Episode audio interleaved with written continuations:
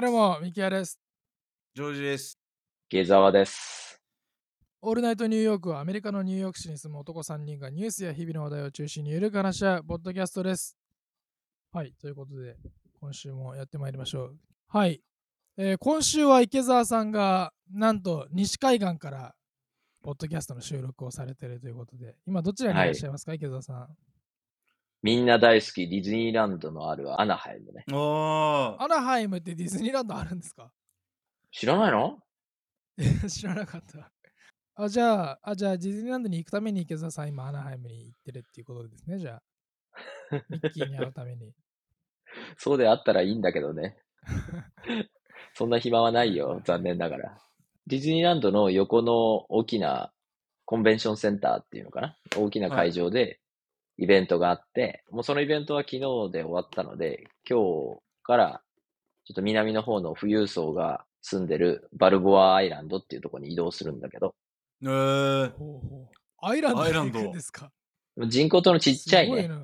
ちっちゃい、へー。あの、富裕層だけが住んでるとこみたいな、えー、ヨットのハーバーがあってみたいなさ、なんかそういうとこで、あはいはいはい。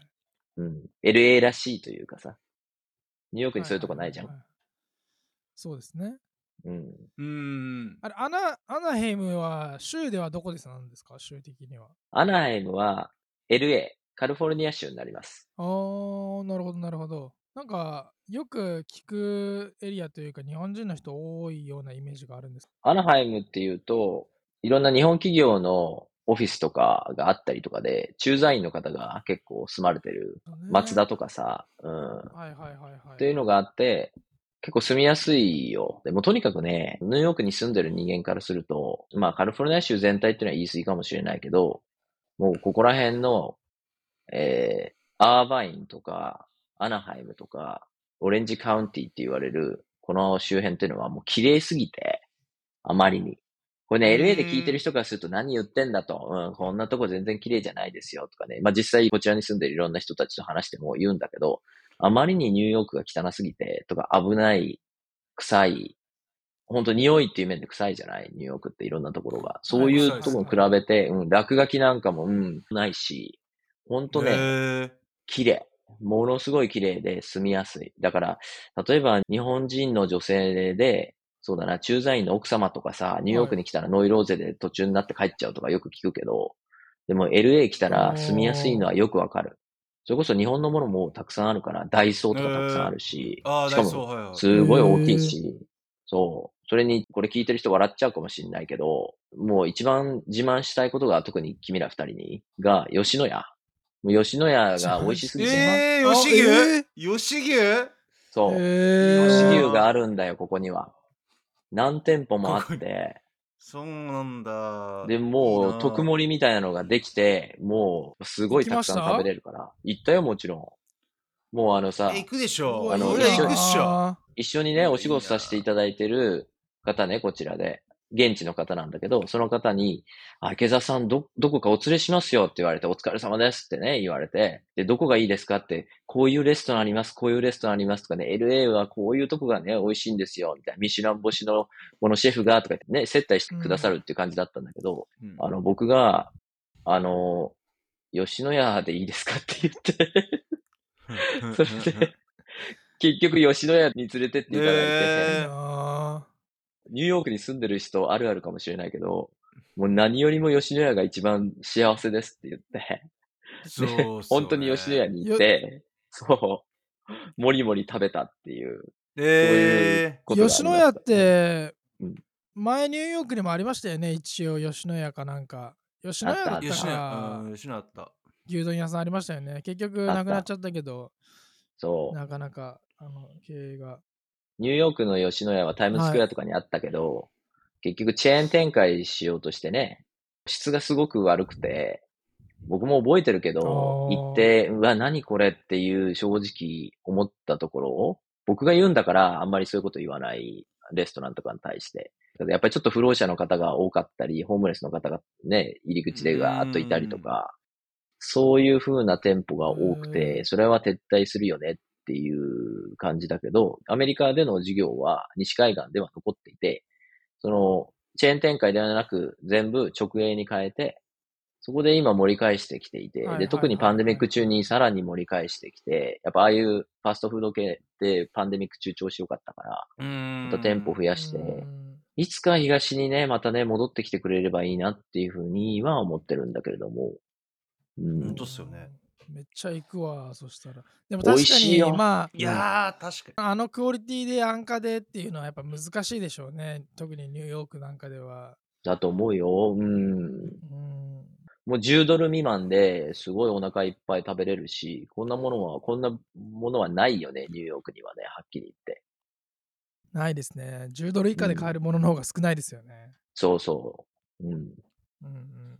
ごめんなさい、あの、内装とかやっぱ一緒なんですか、そうだね。カウンターみたいな感じの。あ、いや、そういう感じではないね。マクドナルドに近いかな。普通に席があって。もちろん店舗によっていろいろとあるだろうし、うん。まあまあ僕が行ったのはね、その、特定の、うん、イン店舗なので、これはもうぜひ LA に住んでる方の方が詳しいとは思うんだけれども。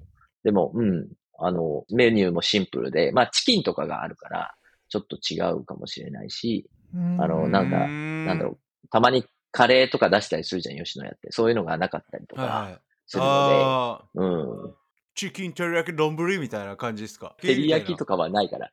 あ、ないんですねそういうの。では。あ、そうなんですね。いうのではないねチキンあるっていうそこまでは。はいかない。牛丼食べたいっすね。いいな。うん、いやー、ほんとね、僕もそれをニューヨークにいる他の会社のスタッフとかに言ったらもう夢ですと。もう、あの、前。ANA 全日空で、機内食で、えー、あれ限定だと思うんだけど、吉野家の牛丼が出たっていうことで、もうそれが永遠と語り草になってるっていう、それぐらい、ニューヨークの人にとっては、どれだけ吉野家が重要かっていうこと、どれだけあれがあることで幸せの、ね、バロメーターが上がるかっていうことを、これもね、えこの放送を LA に住んでる人もたくさん聞いてくださってるようだし、データ見ると、とか、日本に住んでる人がかなり多いんだけど、お前何言ってんだと。吉野家そこら中にあるし、もうそんなの何とも思わないよって人いると思うんだけども、どれだけ僕らが待ってるか、これね、社員の人聞いてないと思うけど、でも、ぜひ、これもうまた東に戻ってきてほしいと。他の地域はどうでもいいから、ニューヨークだけ早く戻ってきてほしいと。地域で。も うこれをね、もう叫びたい。。吉野家案件が来ちゃうんじゃないですか、これ池田さんに。吉野家系確かににいいじゃないですか。コラボ。確かに。はい。という感じでですね、やっぱり結構そのアメリカで実際に生活してみて、で、まあある程度の期間住むと、住み始めてからその後の価値観の変化みたいな、吉野家は別にいつでも行けたけど、吉野家行けなくなって、もうなんて、もう夢のようなみたいな、えーいろいろ価値観が変わったりとかして、もう面白いことがあると思うんですけど、結構こういうのってその実際に改めてこうチェックして話したりとかしないとなんか意外にそのあるあるってその日本の人たちから見てもギャップだし僕らからしてもギャップでそのそこのそこのギャップがどこにギャップあるのかもうわからないみたいな、えー現象ってあると思うんですけど、でなんか意外とそういうところを改めて話してみると面白かったりする、えーっていうのがあると思うのですけど。はい今回はですねアメリカに実際に生活してみて、えー日本人が感じるあるある、えー20選という記事を、えーネットで見つけました。で、でここでね、えーあの、その、まあ、20選あるんですけど、結構たくさんあるんで、あんまり一つ一つこう、掘り下げずに、さらっていく感じで、えーコメントしていはこうかなと。有名ななんかブロガーさんが書いたりした記事なの？えーブログはですね、ライフスタイル、アメリカの情報をお届け、アメリカの車窓から、えーマリンブログさんっていうことで、えーとこの方はへ LA に住んでらっしゃる。おえーあ、そうなんだ。2021年の4月4日の記事なので、ちょうど1年前ぐらいの記事ですね。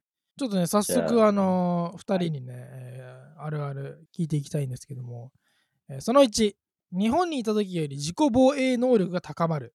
おまあ、これはね、確かにアメリカ、まあ、海外に行く時っていうのも、あのーあると思うんですけど、まあ、暗いところは歩かないようにするであったりとか、周りをよく見るなど、えーまあ、日本でもね、言われることですけど、それをもう徹底する。終電で電車がなくなっちゃってもうそこからもうかなり歩いてにもう家まで帰るみたいなのとか日本ではねあのできるかもしれないですけど、ねアメリカではちょっと気をつけなきゃなっていうふうに、えー意識するようになると思うんですけどこの辺はどうですか？まあ来た当時はね、あの、あ、やっぱちょっと怖いなみたいな感じはありますけど、もう今となっちゃ僕ね、普通に電車で寝ますからね。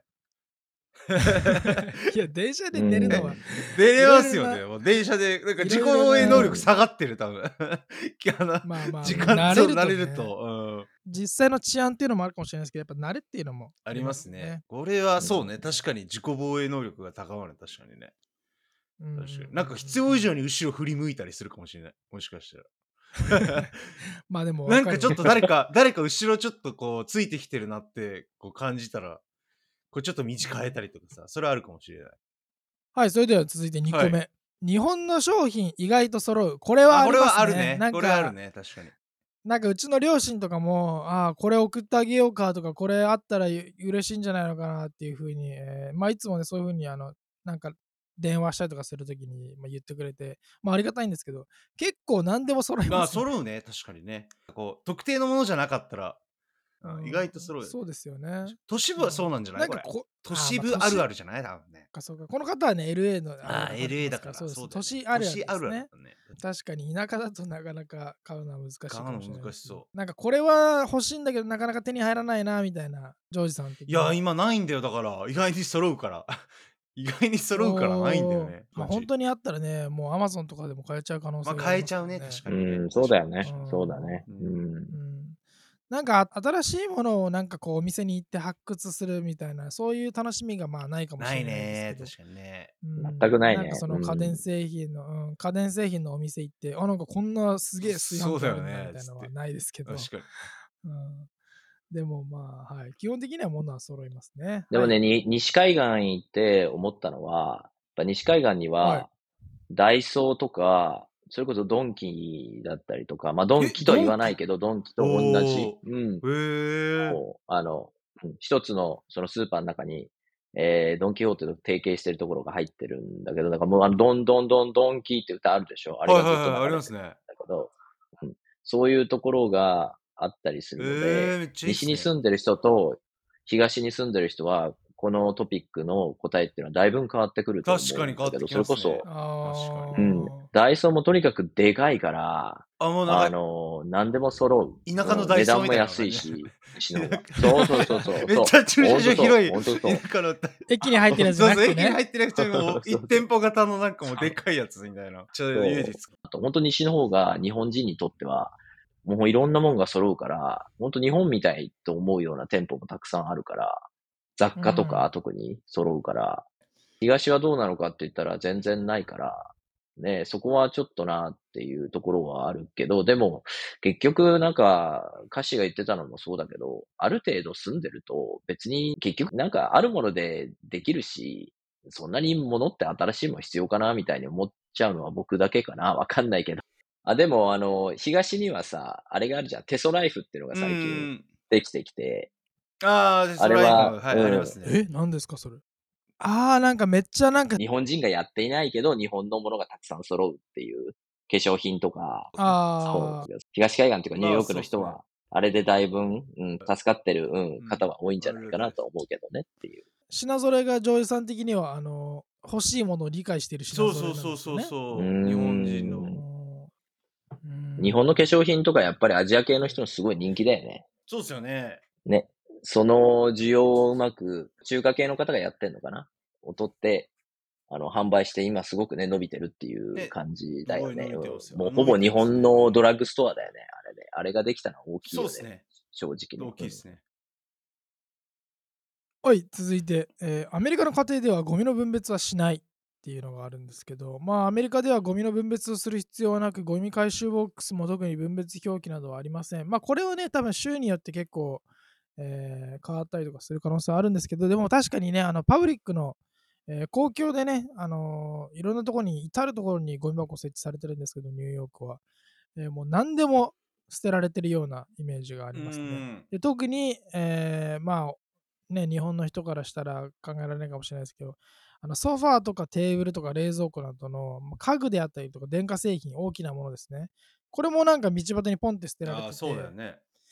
そう。で、あの、まあ、人によってはそれをあなんかいいじゃんって言ってそれをもう拾って 自分のものにしちゃうみたいなあるね、確かに。なんかなんかそういう逆にそういうカルチャーがあるようなあるよねなんかその道端家具みたいなので いいものをゲットする結構落ちてるよね、うんいいもの。なんか、あ、これいいねと思って、なんかテーブルとか。結構落ちてますねそうそうそう。はい。まあでもねリサイクルは結構普通にしてます？ジョージさんリサイクルああ、一応分けてるよ。あの、瓶と缶とは一緒で、つって。一応ありますよねニューヨーク。一応ね。全く見ないわけではないかなそうね。はい、えーで4番。続いてどんどんいきましょう。カスタマーサービスの電話はなかなかつながらない。れはあるね。これはあるね。これはなんか日本にいた時そもそもあんまりカスタマーサービスに電話した経験がないような気がするんで。あなんか比較が僕ちょっと難しいんですけどでもこっちのは繋がらないものが多いですよね。つながらないいね。チェイスバンクってあるじゃん。大手の銀行、はいはいはなんか何回か電話したことがあって、もうその時はすごい待たされて、お金を入れようと思ったら、俺のお金だけ吸い取って、エラーが出て、ここに電話してくださいみたいな。俺のお金どうなんのみたいな。で、はいはいはい電話するけど、なんか繋がんない。クラシック音楽が流れて待たされるみたいなさ。あるよね、なんかね。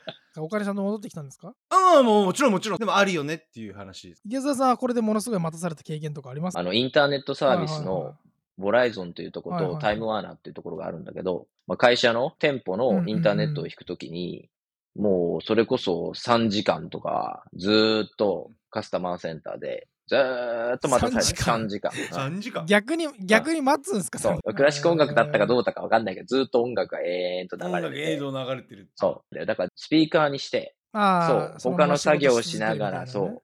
そうじゃないと、もうね、で、それでなんとか出てくれた瞬間をこう捉えないと、ね、それを見逃したらまた何時間も繋がらないので、確かに。はいはいはいうんでね、あなんか繋がったら、そのことについては分かりませんみたいになって、他の部署に繋げますとか言われて転送されるんだよね。回されるそう。もうたらい回しにされんだ、いろんな部署にさ。それで、そのたらい回しにされる瞬間になぜか切れるんだよ、ブチって。なんかわかんないけど。ええ 転送失敗みたいなので、もうそんなの何回もやってきたよ。今まで11年かなビジネスやってて、その度にインターネット問題になりました。質問します。何時間も待たされます。やっと繋がったのに分かりませんって言われる。じゃあ他のこの部署に移します。この人も分かりません。またゼロから説明。また分かりません。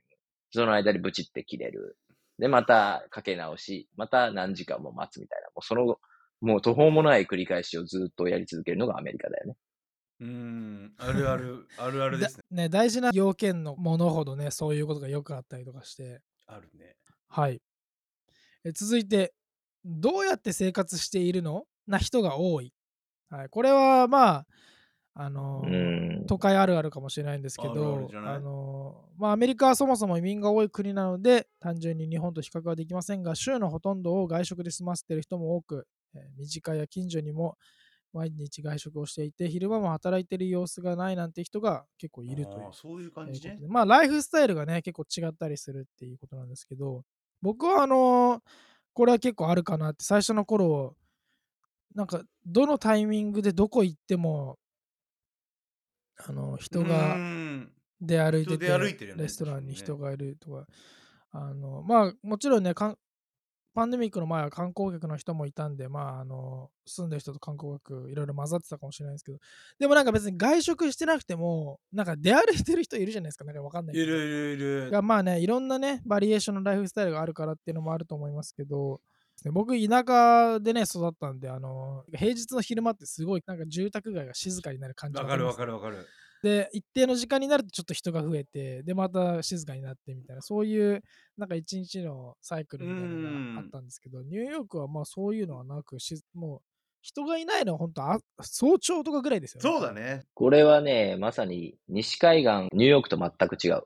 LA とかだと、外で歩いてる人って、自分ぐらいしかいなくて、ね誰もいない。要するにみんな車に乗って、自分の家からお店だったり、どっかっていうところにこう、スポットでで、うん、動くっていうのが基本だから、そそこら辺の街中で普通に歩いてる人なんて本当いなくて、で、でもニューヨークって街中どこかしら人がいるよね。いますね。やっぱり小さな街だから、うん、LA は本当大きいから、もう車社会だな、LA はっていうのが本当にそういうので。まあ LA 以外もそうなんだけど、ニューヨークは特殊なんだと思うけど、本当ニューヨークはずーっといろ、どこ行っても大概人がいるっていうのが、で、みんな歩いてる、基本はね。電車や車も乗るけど、でも歩いてる人もたくさんいるっていうところが本当違うなぁと思う。LA で歩いてる人ほぼ見ないもん。へー道。で。うん。はいはいはいはいはい。超面白いな、それ。違いますね。はい、続いてはこちら。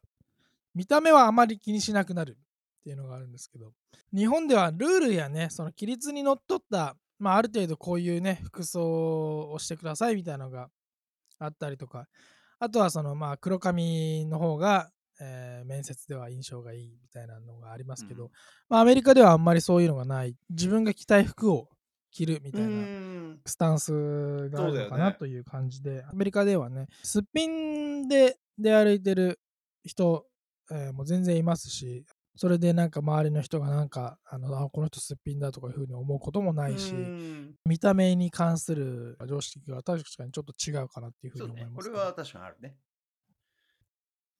なるほど、なるほど。続いて、健康に気をつけるようになる。アメリカに来ると健康に気をつけるようになります。アメリカの医療費は高く、そんなに頻繁に行けるわけではないので、特に食事、美容に気を使うようになりますっていうことなんですけど、ありますね、これは。あの、まあ僕、このポッドキャストで前話したかわからないですけど、一一度ね、あの、歯がね、ものすごいああ、そうね。えー保険がなくて、だし保険を持ってても、その歯が含まれてない保険ってあるありますね。と思うんですねんで、まあ、アメリカ人の人でも、その、なんか日本だったらみんな、まあ一応そのベースの保険ってありますけど、アメリカではその全てがチョイスというか、そうだよね。えー保険もちゃんと自分で高いお金を払って、いい保険に入らないと、いい医療にアクセスすることができないっていううんまあ現状があるのかもしれないですけど、はい、これは確かに健康に気をつけるようになるっていうのは、そうだよねあと歯とかもうんまあ、めっちゃ意識高くなったわ、確かに。歯健歯の健康、うんそうそうそう。そうそう、歯はね、本当に、うんなんかおすすめのトゥースペースあります？スペースはないっすね。あない全部一緒っすね、あれ。あのーアメリカの歯ブラシってめちゃめちゃでかいじゃないですか。でかいね、確かに。で、僕、あの、最近、あの、無地の歯ブラシを使いあ、始めてそうなん。だ。うん小さいんですよ、お、いい。ね。いいね。アメリカのやつに比べて。そうだよね。そうそうそうなんかさ、俺でかすぎるから、なんか俺は、俺がおっさんになったか知らんのよくえずくようになっちゃってさ。ちょっと奥に入れすぎて、おいっ 俺がおっさんになったのか。あの、アメリカの歯ブラシがでかいのか、ちょっとあの確かなことは分かんないんだけど。そう、よくえずくよ。歯磨いてるだけなのにみたいな。アメリカあるあるだよねジョージさんあるなのかわかんない。はい。ということで、えー続いてはこちら。アメリカでは夜遊びできなくなります。日本の居酒屋のように24時間営業の飲食店は少なく、アルコールは夜2時までしか買えません。これはもしかしたら LA の方での。ルールというか、あニューヨークはまあそのパンデミック前だったらだいたい4時ぐらいまで空いてるお店っていうのがほとんど多くて、ね。うん死ぬほど夜遊びしてる人とかいますけど、いるよねどうですか？ジョーさん夜遊びしますか？夜遊びは最近はしてるね。でもまあそう してたしてるんね。そうだね。してる。じゃあ当てはまってないな、ねこのあるしてたあるはわ。うんうんごめん。池澤さんはね、やっぱ夜遊びの帝王といえばいい。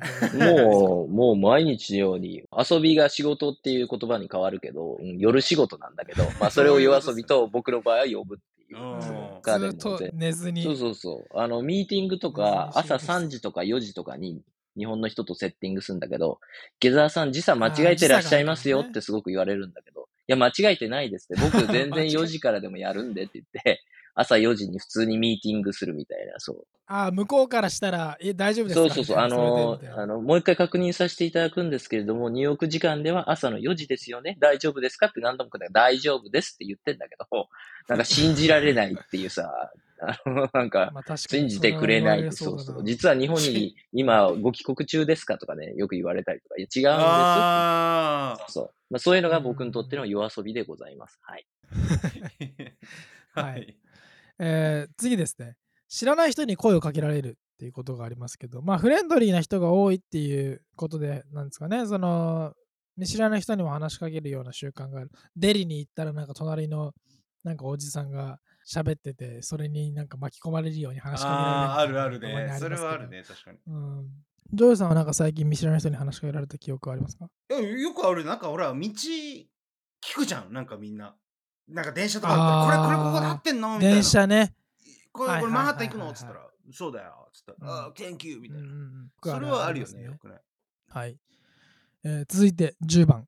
生真面目さが際立つ。っていうことなんですけど、まあ、仕事の時とかにね、時間通りに、えー来るとか、まあ、電車もね、時間通りとか。あとは、あの、日本ではその自分の仕事が早く終わったとしても、時間にならなければ帰れなかったりとか、自分だけ早く帰るのは他の人に悪いなんて自分の時間よりも他人の時間までも考えてしまうことがあるかもしれないということで、アメリカではそこまで他人のことは考えないので、そこまで言うのはちょっとわかんないけど、ここに書いてある記事をね、この書いてある記事をそのまま僕、あの、引用させてもらってるんで、アメリカではそこまで他人のことは考えないので、自分の仕事に集中して終わればサクッと帰り、自分の仕事を楽しみます。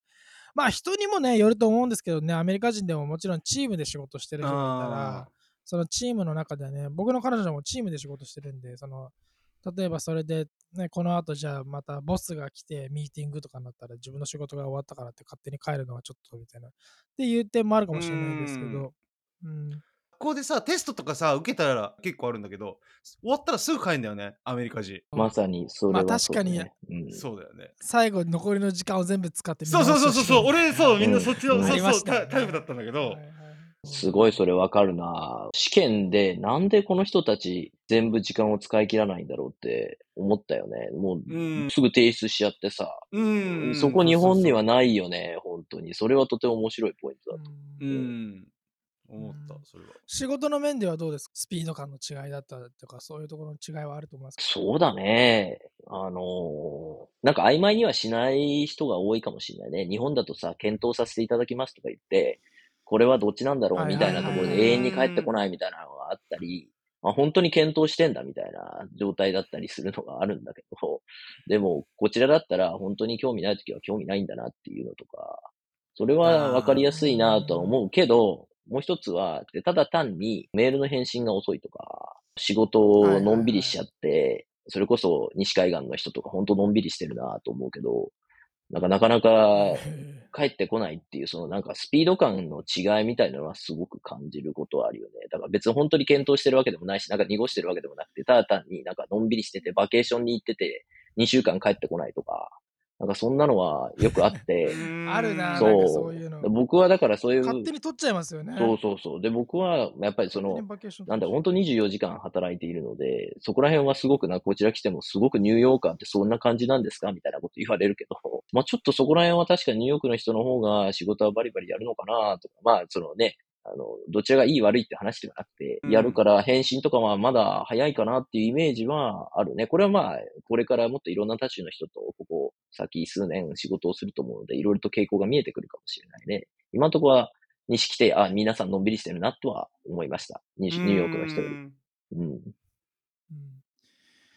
これはアメリカあるあるかもしれないですけど、やっぱバケーションはみんなしっかり取りますよね。取るね。特にその取るっていう習慣がついてる人は、本当に今週末はちょっと upstate の方に行って、ハイキングに行って、キャンプするのみたいなのとうか、ん。いいよね。僕の彼女も両親がフロリダに住んでいるんで、えーその July Fourth の、えー時もう2週間ぐらいえー時間をとって、えー家族と過ごすみたいな。まあ彼女リモートで仕事できるんで、えーそういうのもあるかもしれないんですけど、僕の友達とかのミュージシャンとかでも今年の夏はあのバイクに乗って1週間ぐらいかけて旅するみたいな人とか、そういう自由に伸び伸びとやってる人が多いなっていうイメージは、はい、あります。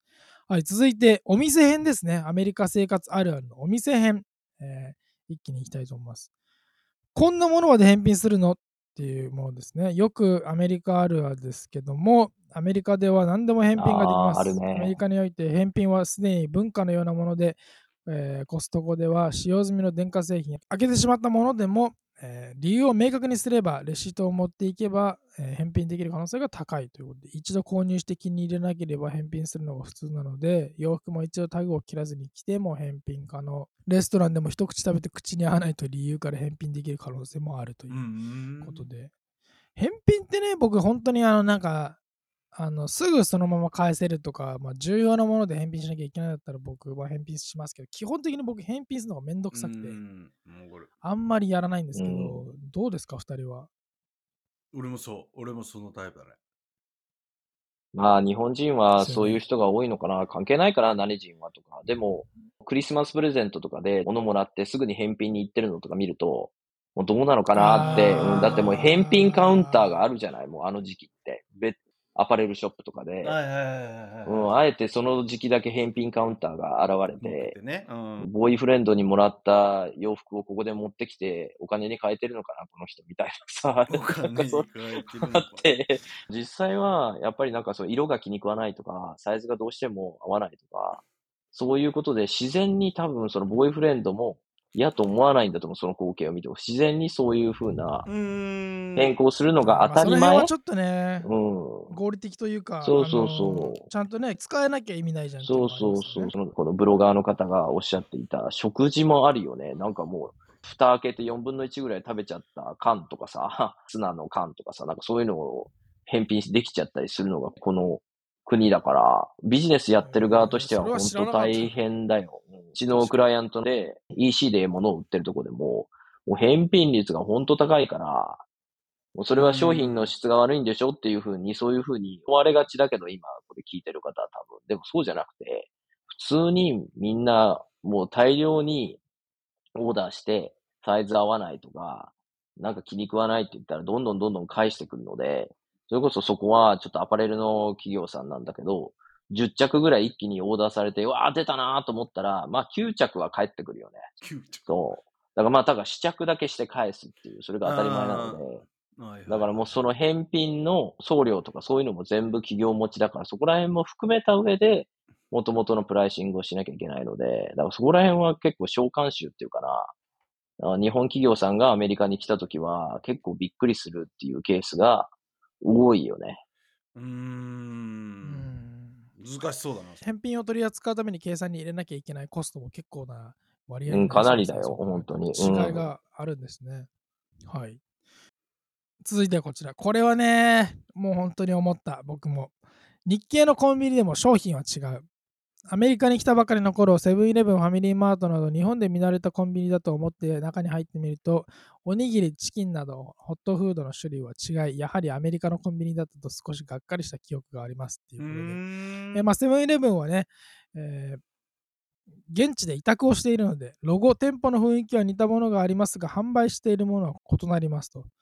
はい、まあ本当にニューヨークにあるセブンイレブンは、もうなんかあのガスステーションに併設されているコンビニエンスストアと同じようなイね。メージがうん。ありますけど、さっき吉野家の話も出ましたけど、日本のセブンイレブンめっちゃいい。日本のセブンってなんかあんのえ、おにぎりとか、おお弁当とーか、お唐揚げ棒とか。のピンときてる感じなんですか？吉野家は吉野家は行きたいけどね。うんあ、コンビニは別になんですか？あ、でもにコンビニのスイーツは好きだな。あそうだな。かわいいコンビニのスイーツ。コンビニのスイーツは食べたいですね、確かにね。丸ごとバナナとか。ね 懐かしいな。あるっしょ、丸丸ごとバナナ。はい。続いて、お店のスタッフが自由。ねこれもかなりあるあるだと思いますが。アメリカのお店ではスタッフは結構自由です。イヤホンをしながら、音楽を聴きながら、えー掃除をしたりとか、まあ、携帯電話をね、えー使いながら、携帯電話を持参しているので、電話をしながらい仕事をするスタッフもいる。これはね、あの本当に電話しながらしてる人って多いですよね。電話しながら掃除してる人とかめなんかっちゃいますねさ、しかもさ、イヤホンとかにしないでさ、携帯をさ、こう、口の音に当ててスピーカーで喋るみたいなさ。あるよねデリで働いてるおっちゃんとかも友達と喋りながらテンダラーとか言ってとか言って、なんか、ちょっと声のトーンが下がるみたいな。そうそうそうあるよね、それ。うん、確かにある。横を向いて言われそうるみたいな、ね、そうそうそうそうそうう。こまっすぐ面と向かってじゃん横向いてね。確かに。10ドルだよみたいなあるある。はい確かにある。僕が前ね、経験したので一番ひどかったのは、あの、デリに行って、もう単純にビ水のボトル1本買うだけだったんだけど、ずーっとカウンターで話しかけて、こうやって待ってんのに、なんかチラチラ僕の方を見ているのを知ってんだよ。知ってるんだから早く来てくれと思ってんだけど、なんか、すぐね、スマホの方に目を落としちゃって、それで、3、4分待たされたかな。あの、やっと来てくれて、なんかめんどくさそうにレジやって、変えたんだけど、なんだよ、こいつ何見てんのかなってすごい気になって、購入した後裏に回って彼の携帯覗いたら、そしたらアダルトビデオが流れてて、こいつ、やこいつ、これ見てなんかいいとこになるまで、あの、レジ来てくれなかったのかな、みたいな。えー、ちょっと嫌ですね。仕事中に今うん何やってんだよと思って。こんなんで僕は3、4分待たされたんかっていう、そうねそういうことがあったよね。うん、やば。確かに。ひどい、ねひどかった。ひどいっすね。ひどいっすね。それひどいっすね。これからいいとこだからちょっと待ってそうそうそうそう、そういう感じ。はい、まあアメリカのねそのお店で、まあ、レストランとかも特にそうですけどフレンドリー、まあ、サーバーって言いますけど本当にあの使えるっていうよりかはなんか単純に私ここにいて今日はあなたのあのフードを提供するわよフレンドリーななんか友達感覚のいるよね、そういう人ね。人たちが多いかなっていうわかるわかるふうに、ね、思いますね。はい、えー続いてはこちら。運転が雑すぎる。ああ、これはあるんじゃない？あるあるじゃない？横断歩道、こっちが青なのに、もう、ブーンっつって、なんかあの、最後のなんか、こここう何？最後、こう、レッドライトになる時の最後のなんか、一押しみたいな感じで、ブーンってなんか来るよね。うおーみたいな。俺、渡る準備してんのにと思って。渡ろうと思ったら、ブーンっつって来て曲がって、いやなんだそれいや結構ある。る。ね、なんならクラクション鳴らされるとかね。池澤さんなんかあの免許取るって言ったらどうなんですか？ああれはね、来週試験です。お仕事が入ってキャンセルになってとかずっとやっても2回ぐらいキャンセルしてて、やっと来週受けに行けるかなっていう感じかな。お次のやつが受かれば免許が取れるってそういうことです。はい。ーおー頑張ってください。おおいよいよ池澤さんの車でじゃあドライブに行くっていうこと企画、そこでラジオ撮るから、じゃあ。企行きたくねえだろ、二人とも。ラジオ聞く俺、多分一番後ろに乗るんで、池澤さん前で。多分3席ぐらい離して。画どんだけでかいか あそっか。はい。続いてはこちら。時間通りには来ない。まあさっきの話もちょっと出ましたけどアメリカのバスは30分ほど待ってやっと来たと思ったら3台連なってきたなっていう経験もあるぐらい時間通りこれわかるわ遅れてくるかつなんかみんな詰まってきちゃうそうそうそうそうそう。全部同時に来てもそんなにバス停待ってないよ待ってないわ。うん、わかるわかる。これはありますねこれ本当に時間の感覚っていうのこはれめちゃくちゃあるな。うん時間の感覚っていうのは本当に違いますよね、アメリカと日本では。はい。はい、どんどん行こうと思います。えー食に対しての美意識が高い。これどういうことですかね？アメリカでは健康食品ブームで、その背景には海外セレブが火付け役になっているものがあります。スーパーマーケットやレストランではオーガニック、ベジタリアン、ビーガンなどに対応したメニューや食材が並んでいることも多いです。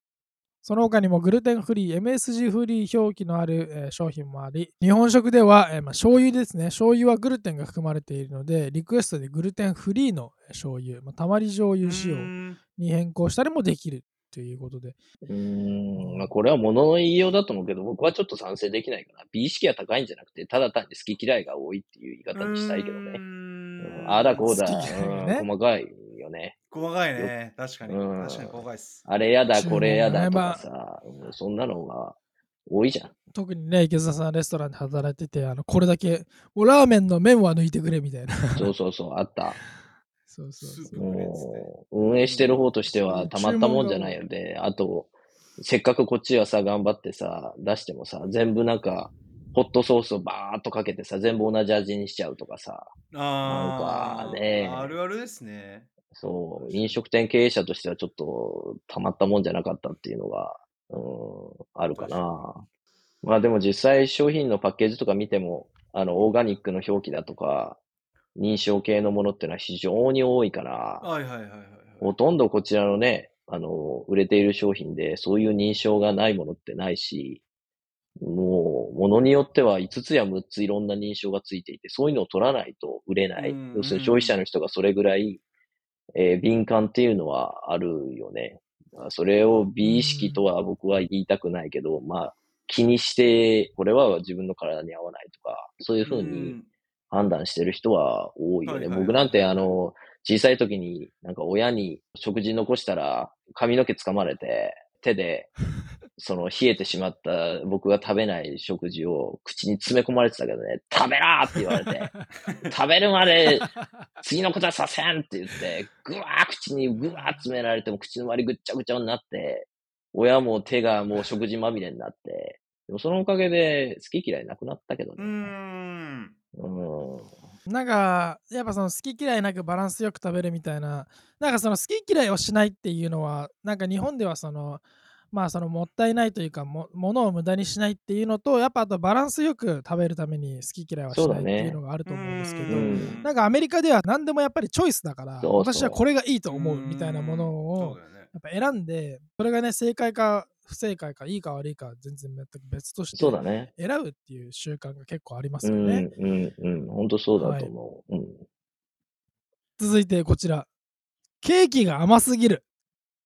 ああ。どうですか、ジョイさあん。ケーキがケーキ甘すぎる。甘いですね、確かに。確かに。なんかもう砂糖食ってるみたいな感じの時あるよね、確かにね。バースデーケーキとかがそういう大きなケーキみたいなやつあるじゃないですか。はい注文して作ってもらうケーキ。あれ、本当に美味しくないですよね。美味しくない。あれは美味しくないね。本当申し訳ないんですけど、今まであのいただいたあるある。もうだったらいいんじゃないそうそうケケーキみたいいんじゃないなんかみんな食べてないし、そうそうみたいな。で、無駄にでかいんだよね。いや、そうほんとそう。無駄になんかあの、本当に100人ぐらいいないと食べきれない。なんかね、一人でケーキ本当にどれぐらいの量食べるつもりでの大きさなんだろうみたいな。なんかどちらかというと、やっぱりそのデデコレーションとしてのね、うーんそうだよね役割がそうそう。本当そう。うん。うん確かに僕も仕事で年間100回以上かな、アメリカ人のパーティーって関わることあるんだけど、でも本当にあのでっかいケーキ、着色料たっぷりの、この色絶対自然から出ないよね、みたいなさ、パステルカラーみたいな、うんすごいケーキが来るじゃない？ドーンって言って、なんかバースデーパーティーです。みたいな。なんだけど、そう、ポイントは食べないんだよ。なんでそんなもん注文するの？って言って、ね。誰もわかんないんだけど、とにかくデコレーションとしてその食べ物があって、終わったらそのままゴミ箱にボーンっていくっていうさ、ちょっとかけらだけ食べて。ほんともったいないよね。本当にアメリカ人のとそういうところはちょっと、ええと思うことが多いよね。うんうん、そんな美味しくないもん作るからいけないんだよ。申し訳ないけど。だって誰も美味しいと思ってないんだもん、そこにいる人が。これ甘すぎて美味しくない。だからなくそうそう、だからなくならい。ないんで。それでそのまま捨ててるっていう。そう、食事をデコレーションにしないでほしいよね、そういうふうにね。うん。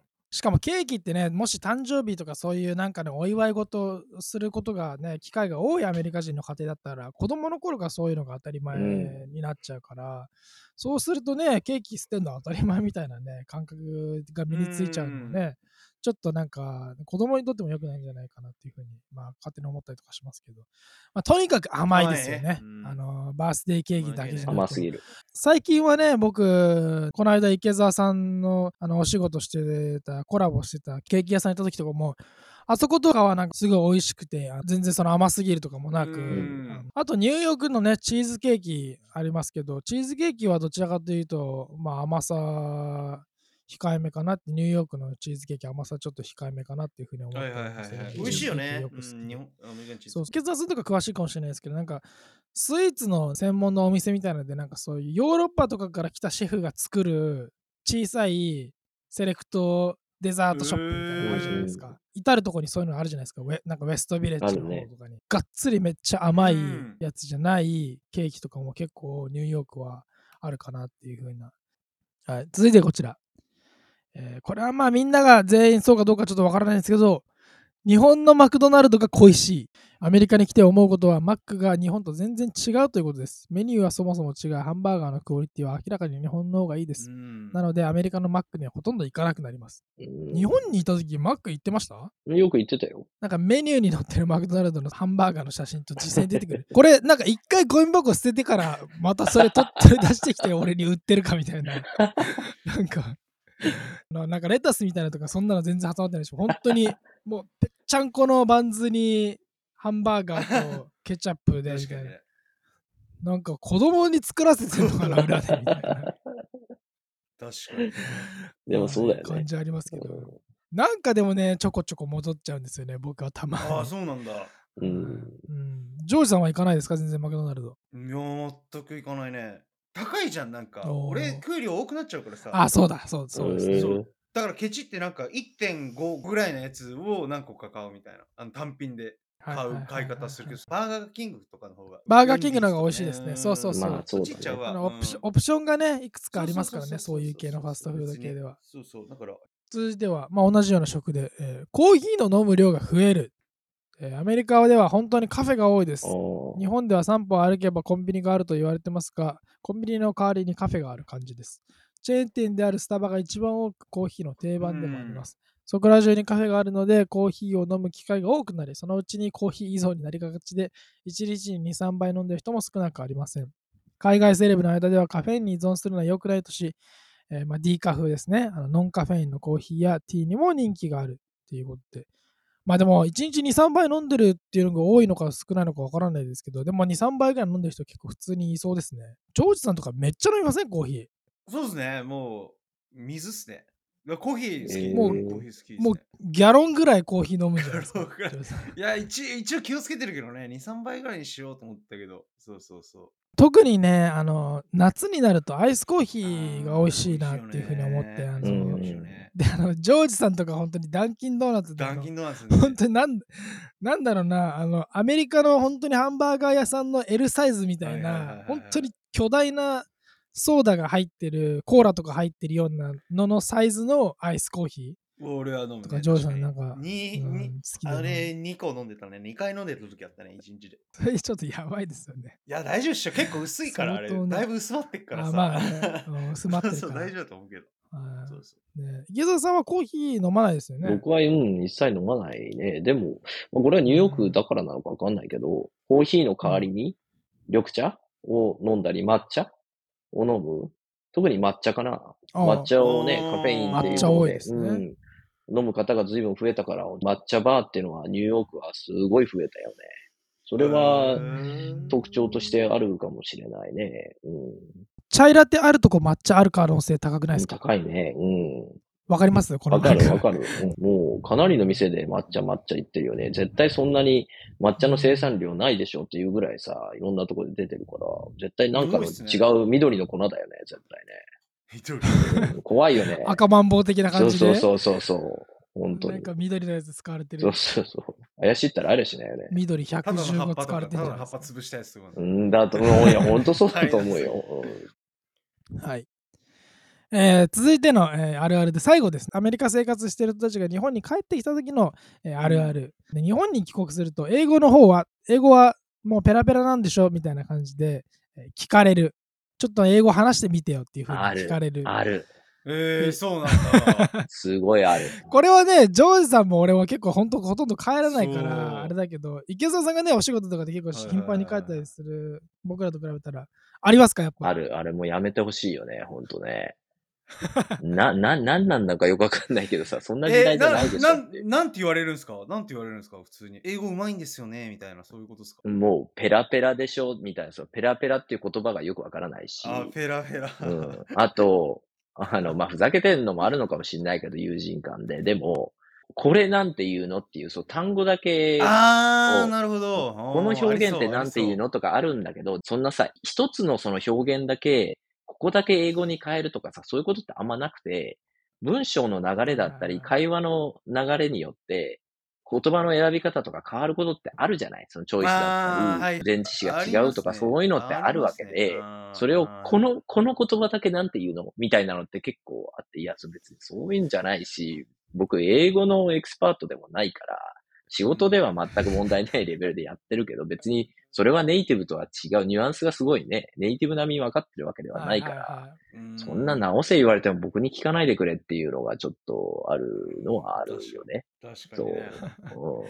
多分その英語ちょっと喋ってみてよって言われるだろうなと思って何かを例えば準備しても多分何か言ったところでああああへえってなって思いますよね。だから何なのっていう、そうそう、すごいある。うん。だって、だって喋んないんでしょ、英語っていう。なんか分かんないよね、その俺らのレベルっていう。だからそのレベルっていうか、そのどれぐらいの感じで喋るのか多分そんなにそうそうそう伝わらないんじゃないかなっていう。別に何か学びたくてね、聞いてるわけじゃないんだもん、明らかに。知りたいみたいな好奇心ですよね。そうそうアメリカでは僕、あんまりないと思うんですけど、日本ではそのドラマーですって言うと、え、何？ドラ、なんかちょっと叩いてみてよ、ね、あー。なんか言われる。え、どんな感じで叩くの？あるよね、そういうの。これはこれはね、結構ね、あるんですよね。やっぱそのね、皆さんやっぱ気になるっていうか、その好奇心からね、聞かれてるっていうのもあると思うんですけど、あの、だから全然まあいいいいんですけど、その池澤さんがさっき言ってたように、そのコンテキストっていうか、そのね、そうそうそう。その脈絡のないところで急にやってもそうそうそう。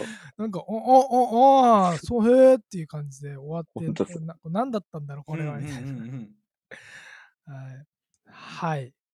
えーということでね、今回ね、アメリカで生活してみて経験したあるある20選を紹介しましたけども、えーこの中で、20選の中で一番これあるあるだわーって思ったやつありますか？一番びっそうね、あるあるだなって思ったのは、そうね、あのお店のスタッフが自由とか、うん。はいはいはいそれはあるかな。僕はあのーバスが3つ連なってきちゃうっていうのはすげえなんかもうイメージが イメージが浮かぶぐらいあるわっていうふうに思いましたね。池澤さんはどうですか？うんまあ、あの、この方何知り合いなの？なんかあの、ミキヤ君のこのマリンさんという人。なんでこれを、いや僕は全然あ、たまいやたま？ジョージさんがこのあ記事、見つけてたんですよ、ね。ごめんごめん。うんえ、なんか知り合いとかじゃなくて、別に。おー違いますよ。それならいいんだけど、別にいじくりたいわけでもなんでもなくて、あの、なんかこういう系の海外こうだよねみたいに書いてるブログとか、そういうのって、なんか違うなみたいなのが多いんだけど、この方は結構なんかバランスよくっていうか、そんな深くは書いてないけど、なんかまうん。あ、そうだよねって、まあ僕らみたいな十何年住んでる人とかのアメリカに、そういう人たちでも、まあ、まあ納得いくよねっていう。まあその地域差はどうしてもあるから、そうやって LA とうん。ね、ニューヨークで違うみたいなのはあるけど、その割には結構きちんとバランスよく書かれてるなっていう、そういう風な感想で全然、ミキヤ君の質問に答えてないんだけど、記事に対する評価。そうそうそう、なんとなく思ったかなっていう感じです。はい。はいはいはいはい面白いね、たまにはこういう。はい。はい。えー、という感じでね、今回、えー、20選ということでね。うんマリンさんありがとうございますえー紹介してありがとうございますはい、マリンさんね、うん今回、あのそれまあ、勝手に、勝手にあのね、我々がね、あの勝手に引用させてもらってるんですけどね、はい、もしね、気になるね、リスナーの方は、ライフスタイル、アメリカの情報をお届け、アメリカの車窓から、マリンブログっていうね。うん、面白いよ。マリさん、お会いしてみたいですね。どっかいつか。ああ、ねでも、あ、ね、池澤さんちょうどね、今一番近いじゃん、池澤さんが。そうだね。確かに確かに。はい。えーリスナーの方はぜひね、興味があったらチェックしてみてもらいたいと思います。はい、すいませんね。あの、はい僕、あの、今日、ちょっと音声悪くて、出張中ということで、また電波悪くて何回か落ちてしまって申し訳ないです。はい。ね、ちょっとうまく編集いくといいんですけど、はいうん 池澤さんの方で。はい、ということで、今回はこの辺で終わりにしたいと思います。えーありがとうございました。はいありがとうございました。